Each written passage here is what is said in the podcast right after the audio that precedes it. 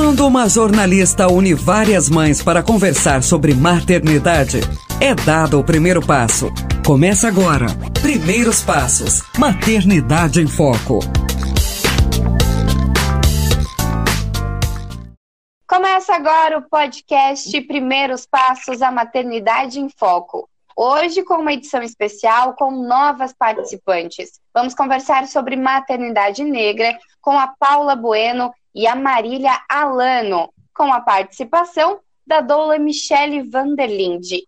Eu sou a jornalista Débora Dias e vamos conhecer as nossas mães de hoje. Eu inicio apresentando a arquiteta e doula Michele Vanderlinde. Oi meninas, olá ouvintes, eu sou a Michele Vanderlinde, sou arquiteta, sou doula, sou mãe de três crianças, dois meninos gêmeos de 10 anos e uma menina de 8 anos, e estou aqui mais uma semana para a gente conversar sobre maternidade, sobre esse universo é, lindo, mas muito desafiador, e hoje com essa pauta é, tão necessária e tão urgente que é a maternidade negra. É, Estou muito feliz e muito honrada de fazer parte dessa mesa de hoje, com essas convidadas e mães tão poderosas e tão incríveis. Me sinto muito honrada e muito lisonjeada de estar dividindo a mesa com ela. Eu apresento agora a mãe Paula Bueno. Sou Paula, estou bastante emocionada com a apresentação de Michele, né, uma grande amiga que tem esse carinho todo aí para me acolher nesse momento super especial. Agradeço imensamente a oportunidade de hoje trocar um pouquinho com vocês. E da minha trajetória, é, sou mãe do João, que tem um ano e três meses, é uma maternidade recente, é a única e bastante desafiadora, como bem dito pela Michele. É, sou bacharel em Direito e sou educadora social, trabalho com processos de desenvolvimento para adolescentes de comunidades, de comunidades periféricas em Florianópolis. E é isso, muita gratidão por esse momento importante de troca. E a mãe Marília Alano. Oi, pessoal, eu sou a Marília Alano, sou pedagoga, trabalho com musicalização infantil, mãe da Helena, de dois anos e um mês, e estou super feliz de estar fazendo parte de, né, desse bate-papo. Sou novata, não costumo falar, né, mas assim, o que eu puder contribuir, eu vou ficar bem feliz, assim. Vocês me ajudem, meninas. Esse podcast falando sobre maternidade é bem real, porque eu creio que seja a Marília, que está com uma voz aí de um bebezinho no fundo. Não consegui fazer ela dormir. Complicado. tá aqui, mas pelo menos tá calminha.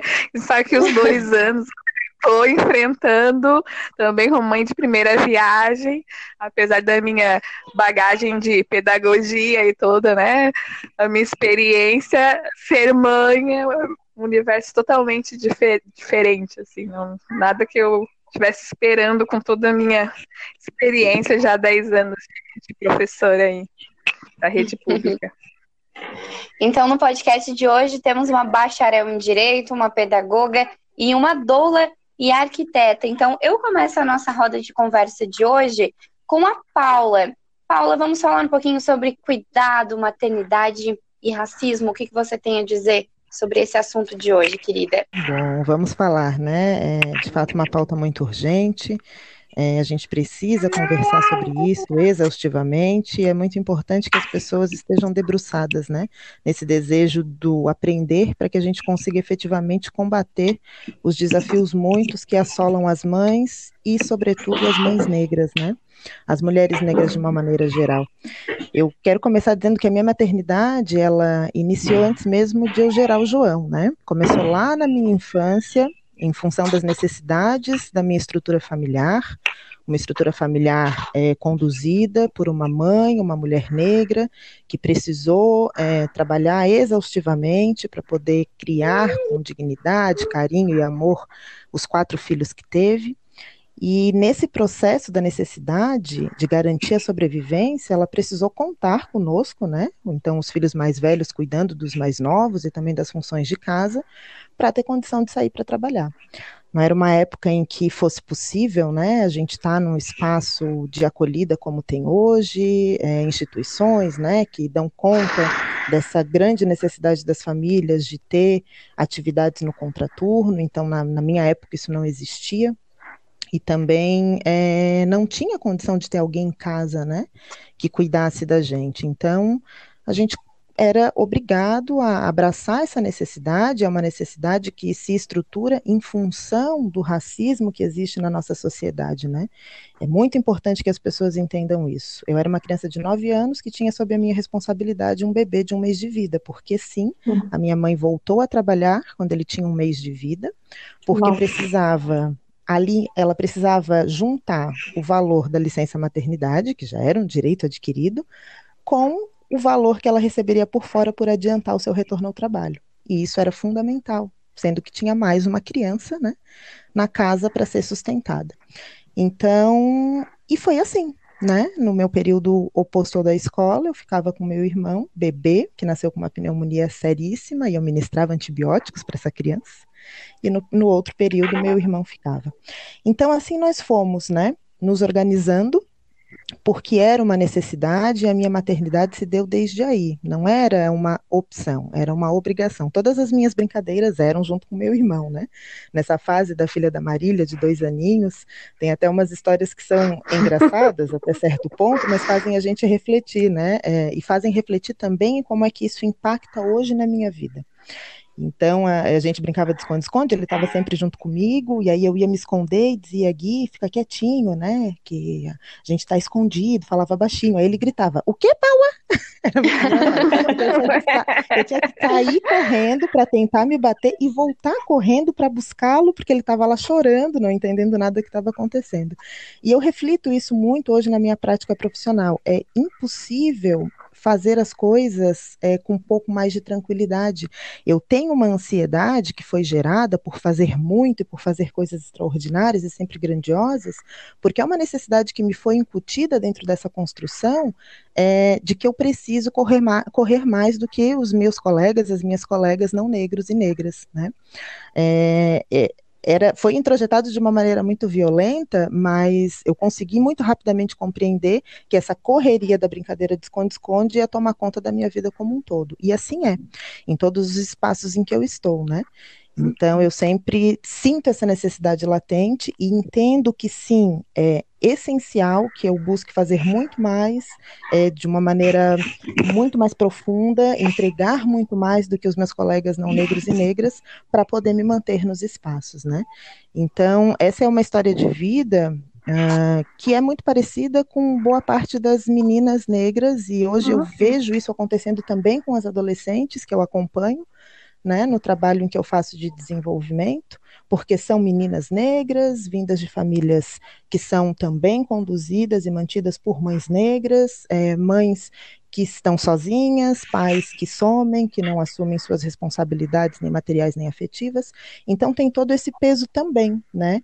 E eu costumo fazer essa reflexão e trago de maneira muito forte para os processos formativos e para os espaços profissionais onde eu estou, a necessidade de a gente entender um termo que foi trazido por Angela Davis lá nos anos 80, que é a interseccionalidade, né? Que é entender a estrutura do capitalismo que vai é, trabalhando de forma, intersectando as, todas as formas de opressão que são possíveis, né? E a gente trabalha o machismo, a gente trabalha as questões de gênero, a gente trabalha as questões de classe, a gente trabalha as questões de raça, e vai entendendo que todas essas, todos esses desafios, todas essas formas de opressão, todas essas violências, elas vão conglomerando e vão marginalizando algumas pessoas mais do que outras, né? Então, o, o capitalismo para existir, ele precisa dessa lógica do, do, da opressão absurda e violenta, da manutenção da miséria, né? E aí, nesse espectro, estão as mulheres negras lá na base da pirâmide, que está abaixo dessa, dessa linha base da pirâmide, né? Com todo esse acúmulo de opressões, de preconceitos e de desafios que são necessários ser transpostos, né? Os nossos corpos não são respeitados, é, e essa, é uma herança histórica da escravidão, né? As mulheres negras eram violentadas, eram tidas, tinham seus corpos utilizados. É, pelos senhores das fazendas, e, e, é muito difícil, depois de 300 anos de escravidão, desconstruir esse estereótipo, né? Então, a gente foi, no pós-abolidão da escravatura, é, vivendo ainda com esse imaginário muito estereotipado de forma negativa com relação à população negra. é, sobretudo com relação às mulheres negras, né? E esse estereótipo vem sendo passado de geração em geração, né? As pessoas é, criaram essa imagem, é muito difícil de se distanciar dela. E aí, quando as pessoas não compreendem, né? Por que é que é, é tão complicado é, por que, que a gente traz para a pauta de discussão sempre as dificuldades e as diferenças que tem, por exemplo, num processo seletivo para contratação, onde eu tenho uma mulher branca e uma mulher negra, né? Quais são as diferenças efetivas que, que vão é, trazer um privilégio maior para uma e para outra? Essas questões ainda permeiam a cabeça das pessoas, elas não conseguem entender efetivamente como é que isso acontece se quem está ali entrevistando se autodeclara antirracista, né? Mas esse processo ele está tão introjetado e arraigado, e tem um estudo, inclusive, de uma universidade norte-americana que faz esse experimento social, né? De colocar um grupo de, de, de selecionadores brancos para fazer o processo seletivo com pessoas negras e brancas. E é automático esse processo de dificuldade, inclusive, de elaborar questões, de criar um interesse pelas pessoas negras para que elas possam estar é, competindo de forma equivalente nesse processo seletivo, né? Então é reflexo desse, dessa construção estereotipada, onde o negro e as negras são sempre é, pintados como essas figuras desalmadas, que era o que se dizia na época da escravidão, é, sem capacidade de sentir, violentas, maldosas, feias, mal cheirosas, né? Então, esse estereótipo criado há muito, ele fica introjetado ali no subconsciente e gera esses impactos no momento que as relações são estabelecidas. E é por isso que nós, é, mulheres negras, estamos em vasta desvantagem, né? Com relação às mulheres não negras. E isso vai refletindo no nosso maternar, porque nós somos é, vítimas da violência obstétrica, e, e isso é, são dados assim alarmantes da diferença que uhum. existe, né? Da violência obstétrica sofrida entre mulheres negras e brancas, e eu vivenciei isso né, no, meu, no meu parto e até no meu período uhum. de gestação. Eu tive uma gestação de alto risco, que foi um grande susto, assim, né? É, e, enfim, João quis vir e ele veio com toda a força que ele tinha, e eu aceitei, com todo o amor que eu tinha também. Foi um período muito difícil. Eu fiz 29 consultas de pré-natal, foi uma loucura, assim. Uau! E eu precisei, nesse meu processo, convencer a, a obstetra que me atendia da necessidade de ela acolher as minhas angústias. Porque ela queria fazer as consultas a toque de caixa, toda dúvida que eu trazia, ela dizia que não era para aquele tempo, que eu tinha que diminuir a minha ansiedade e esperar que no tempo certo eu saberia.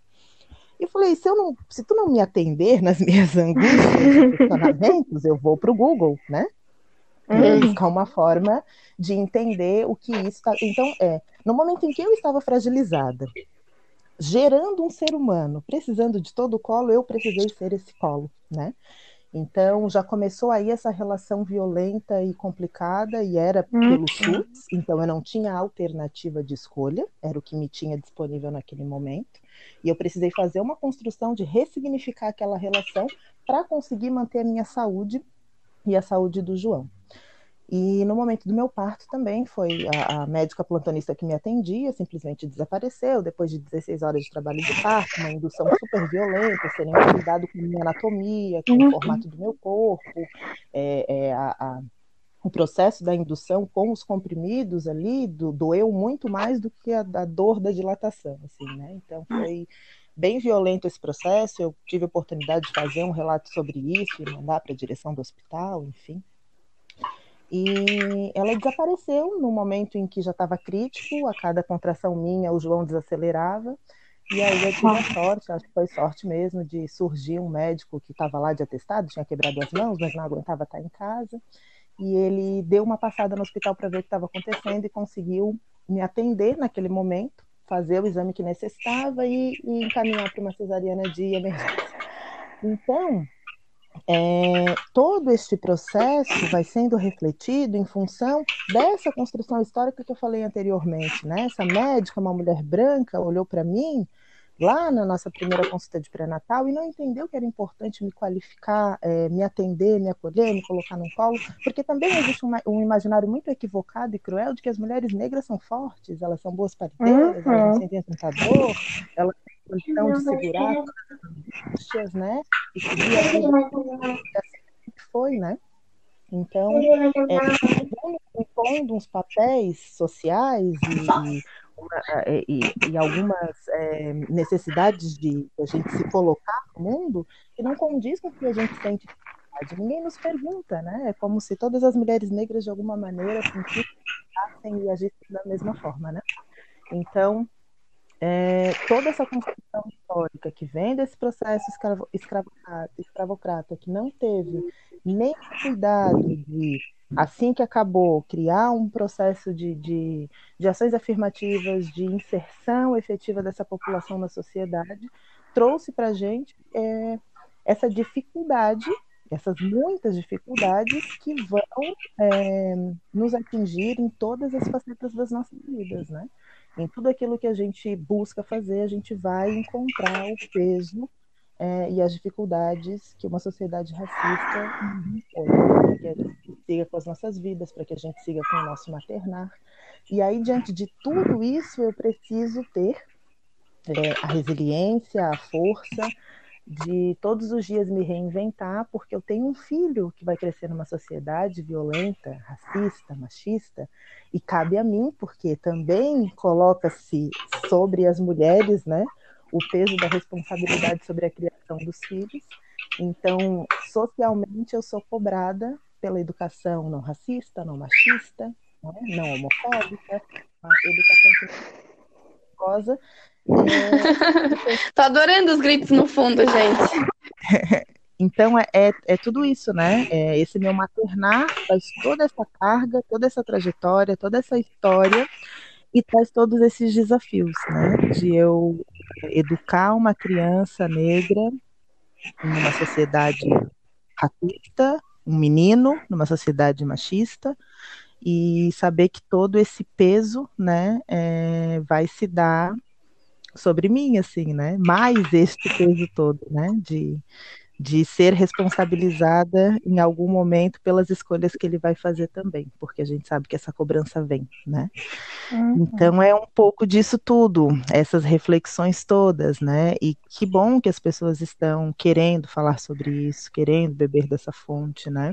Uhum. E mais do que querendo ouvir, porque também é um grande peso, é, e, e foi há, há muito tempo a gente é, ficou com essa necessidade de convencer as pessoas. Isso é né, convencer de que as nossas vidas importam, convencer de que nós temos direitos iguais. Essa é uma constante diária. Todos os dias a gente acorda com essa missão. É, mas também é, existia um, um, peso grandíssimo de que nós, negros, deveríamos ensinar as pessoas brancas né? E eu acho que agora a gente vive um movimento que é pouco mais libertador, porque eu estou cansada de discutir cotas, legitimidade de cotas, sim, isso ainda surge nas pautas, as pessoas têm dúvidas, né? É, já está cansada de discutir isso, de convencer as pessoas disso. E, e aí a gente vive agora um, um, pequeno movimento que é de as pessoas entenderem que ser antirracista é fazer o esforço de buscar o conhecimento, não esperar que isso seja dado, uhum. entregue, pronto por uma pessoa negra, né? Então uhum. dá um, também um descanso pra gente, sabe? Porque eu costumo dizer para algumas É muita coisa para lidar. É, eu falei, eu tô cansada, eu, eu tô muito cansada, né? Então eu, eu já não quero mais discutir isso. Pronto, existe uma legislação, deu, fechou. Se você quer entender, procure, faça o esforço, né? Então acho que a gente começa a vivenciar esse movimento que as pessoas saem da sua zona de conforto, de ficar sentadas esperando ser convencidas, e buscam o conhecimento, buscam fazer a discussão, refletem sobre as suas práticas, refletem sobre seus privilégios, né? Então, uhum. é, isso também dá um respiro para as mães negras, né? Que tem todo esse movimento e todo esse peso para carregar. Nossa. É... Meninas, se, eu contar para vocês que já quase extra, extrapolou o tempo do nosso podcast, vocês tá acreditam? Perfeito. Perdão, mas não tem a Maria para falar mais meia hora. Peraí. Estou aqui aprendendo. Marina, vamos ouvir um, um pouco da, de você agora, para depois a gente ouvir um pouquinho da Michelle. Então, eu tô aqui, tô aqui escutando a, a Paula, a mãe da bala. Balinha para silenciar a criança. e eu estou escutando a Paula e a história, né? Apesar de a gente ser né, mulheres diferentes, né? Mas nós duas somos negras e o que ela passou foi exatamente o que eu passei, assim, desde a minha né, maternidade, a questão, né, do, já do medo da, dessa violência obstétrica, que era algo que me perseguia, porque, né, é, eu, antes já de, né, de ficar grávida, eu comecei a participar e me inteirar mais das questões, né, de movimento negro e a estudar, e então era algo que uh, eu, né, já vinha sofrendo desde a da, da infância, mas de uma certa forma a gente meio que é, tenta ignorar para se proteger.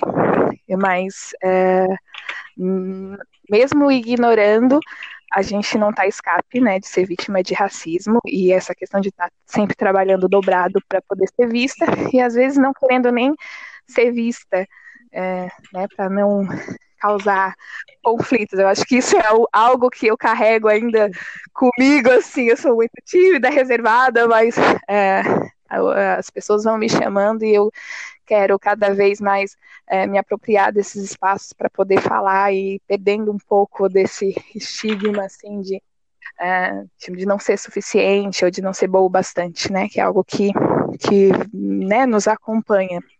Enfim, é esse resquício do racismo.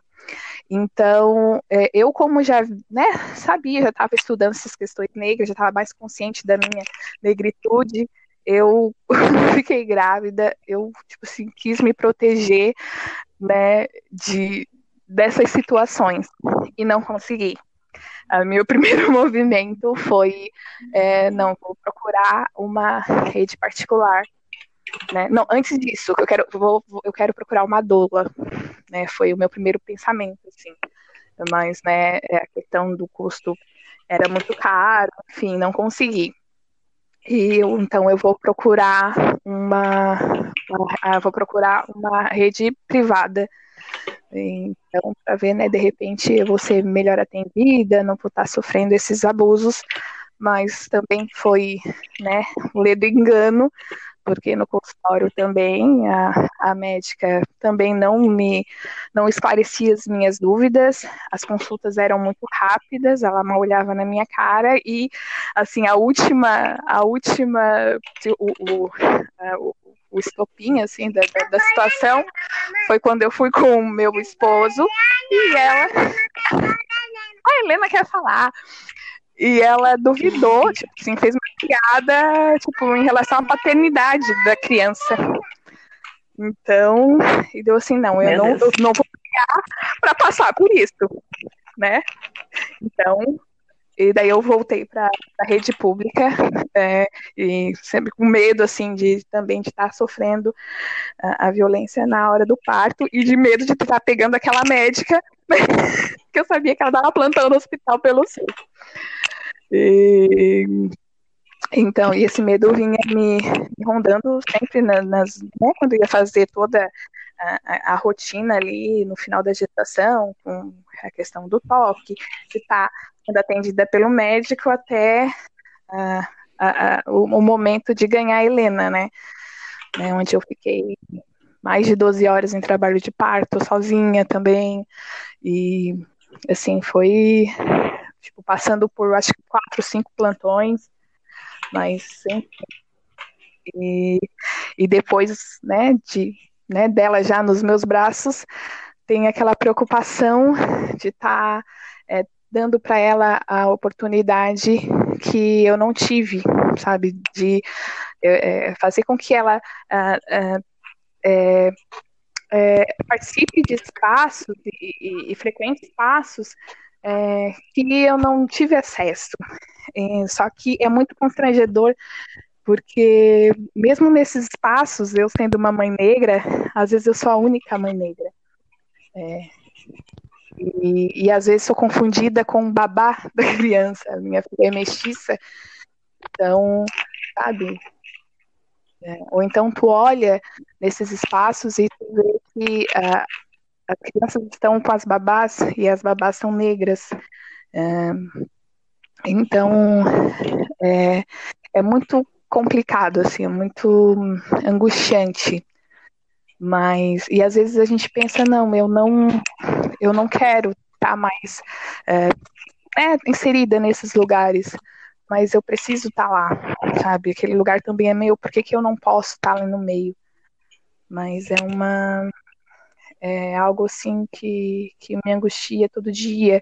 Ou então a questão da, da própria escolaridade dela, é, né? Eu sou pedagoga e sou professora de musicalização infantil, e então a minha filha ela tem esse privilégio de eu estar tá podendo educar ela, porque eu não teria dinheiro para estar tá pagando, né, uma aula, né, de repente musicalização infantil para ela.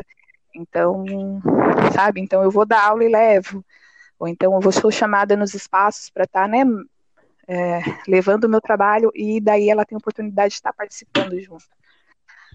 Então são todas essas dificuldades, algumas, né, que, que eu venho enfrentando assim na minha maternidade. Certo. Aqui com a gente, além da Paula e da Marília, também está a Michelle Vanderlinde. Eu, eu acho que hoje eu não tenho nada para contribuir. O que eu ia trazer, essas duas mulheres incríveis é, já trouxeram. A Paula é minha amiga desde o ensino médio, né, Paula? E ela foi uma das mulheres é, que mais impactou a minha vida, que mais me trouxe para um lugar de realidade. Eu sou uma mulher branca que estudou em escola particular até a oitava série. Naquela época era a oitava série que a gente falava, né? Ensino fundamental. É. E depois eu fui, é, fui, estudar no CIP, na época era o CIP, né? Hoje é a escola jovem, né, que fala. E a Paula estudou comigo nesse, nesse período e ela foi uma das mulheres que mais me impactou por essa história que ela contou, assim, de ser uma mulher, uma jovem que cuidava da casa, que cuidava da família, que cuidava do seu irmão mais novo, onde ela ia, o irmãozinho ia junto. E eu não tinha tido essa. Eu jamais tinha pensado nessa possibilidade, e isso para mim era um universo muito longe de mim. E eu não podia pensar em falar em maternidade negra sem trazer a Paula para falar, porque eu sabia que ela ia ela ia ser isso que ela foi hoje, né? Essa coisa linda e, e informativa e cheia de conhecimento e de força e de potência e de poder. E gratidão ao universo por ter te, colo te colocado no meu caminho, Paulo. E a Marília, essa doçura é, que eu uhum. tenho também o prazer de ter no meu círculo de amizades e que eu sei que é tímida é, e, e faço provocações sempre, né, Marília? na cozinha, né? Ei, Marília! Vamos comigo! Porque sim, a gente precisa de mulheres falando. Eu posso estar tá aqui, posso falar, né? Todos esses dados de violência obstétrica, esses relatos, tudo isso eu tenho acesso, mas eu não me sinto nesse direito. É, eu posso falar, eu posso uh, dizer, eu posso fazer vários posts, eu posso usar esse espaço, mas esse espaço, ele também é de vocês. E vocês, e se eu puder ceder, e se eu puder sair desse lugar, desse palco que sempre foi do branco, que sempre foi esse microfone que sempre está na minha mão, e, e, democratizar com vocês e dizer assim, olha, vem, vamos lá, né? é, vamos fazer esse trabalho juntos, juntas, né? Em especial juntas, né? Eu acho que é o mínimo, é o mínimo do mínimo do mínimo que eu posso fazer, assim. E, enfim, foi essa, foi essa proposta, né? Acho que eu não tenho nada hoje para somar. Só, só, só contar para as pessoas como eu admiro vocês duas, como eu admiro a luta diária das mulheres negras e como eu sinto muito que ainda vivamos um, nesse lugar no Brasil e no mundo, né? E hoje eu estou muito emocionada. Sim, já acordei emocionada e compartilhar esse espaço aqui com vocês para mim hoje está sendo muito emocionante. Então, só gratidão a vocês duas mesmo, assim, por essa por esse momento de partilha. Uhum. Meninas, infelizmente o nosso tempo já chegou ao fim, já passou os nossos 25 minutos, muito rápido, inclusive, quando a gente fica focado no é. assunto, fica focado nessas questões lindas que vocês levantaram, a gente não vê a hora passando, né? Então, para a gente encerrar, eu queria que a Paula e a Marília concluísse a nossa conversa de hoje. É, eu vou começar para deixar a Paula terminar, né? E assim, eu fico muito feliz de estar participando, né? Agradeço a Michelle, agradeço a vocês, né? Eu acho que eu ainda não conheço a Paula, mas me deu uma vontade enorme de conhecer. Ah, eu também. E assim, espero né, ter contribuído. É, a gente vai seguindo na, né, na construção desses pequenos, no nosso futuro, né, elas que vão levar esse nosso legado e a gente torcendo para que o futuro seja diferente para elas, né? Assim, esperamos. Beijo para todo mundo, Michelle, linda, querida, pode me chamar. Eu vou cagada de medo, mas vou. então, fala, puxando, hein? Legal. É, eu quero imensamente agradecer por esse momento de troca, de partilha. É, Marília, quero muito te conhecer, sim. Que doçura, que leveza, né? E que acolhida gostosa foi te ouvir. A Michelle é um presente da vida, assim, né? Dessas amizades que a gente pode passar 15 anos sem se ver e quando se encontra é como se tivesse se visto ontem, né? Nada muda, assim, é uma conexão gigantesca. E eu costumo dizer sempre que aquilo que a gente tem de familiaridade em comum até nos aproxima, mas são as nossas diferenças que vão nos conectando de verdade, assim, né? Então, quando ela fala que nós éramos adolescentes totalmente diferentes e que essa conexão se fortaleceu, foi porque a gente conseguiu criar uma relação de respeito mútuo, independente das nossas diferenças, né? E talvez até por conta das nossas diferenças.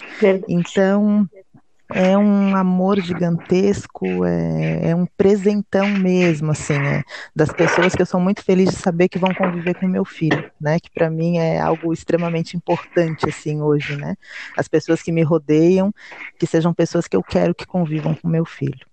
E muita gratidão, muita, muita, muita, especial, um momento especialmente importante, assim, que essa pandemia tem assolado a gente de diversas formas, né, e é, essa necessidade de reclusão tem colocado a gente em contato com alguns monstros que a gente, na correria do dia a dia, vai escondendo, então, ter essa oportunidade de voltar a falar, de me conectar comigo, é, de não ser apenas a mãe, apenas, e bota aspas nesse apenas, né, coisa pra caramba ser a mãe, mas é, voltar a revisitar outras é, facetas da minha vida como mulher negra, né? É, e foi, foi muito especial, assim, tá me reconectando com esse universo que estava ali adormecido há um tempinho, né? Então, eu agradeço imensamente pela oportunidade e, e, por essa prática antirracista, de fato, que é, como a Michelle falou, usar os privilégios né, que existem para fazer essa discussão e para combater essa violência extrema. Então, gratidão enorme.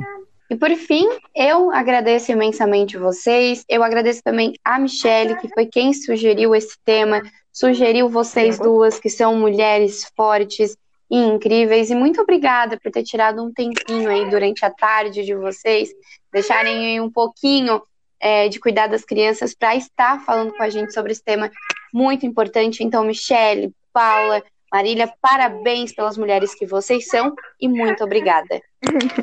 Obrigada. Gratidão. Ah, obrigada a você. Beijão. E chegamos ao fim do primeiro espaço da Maternidade em Foco. Você ouviu o podcast Primeiros Passos.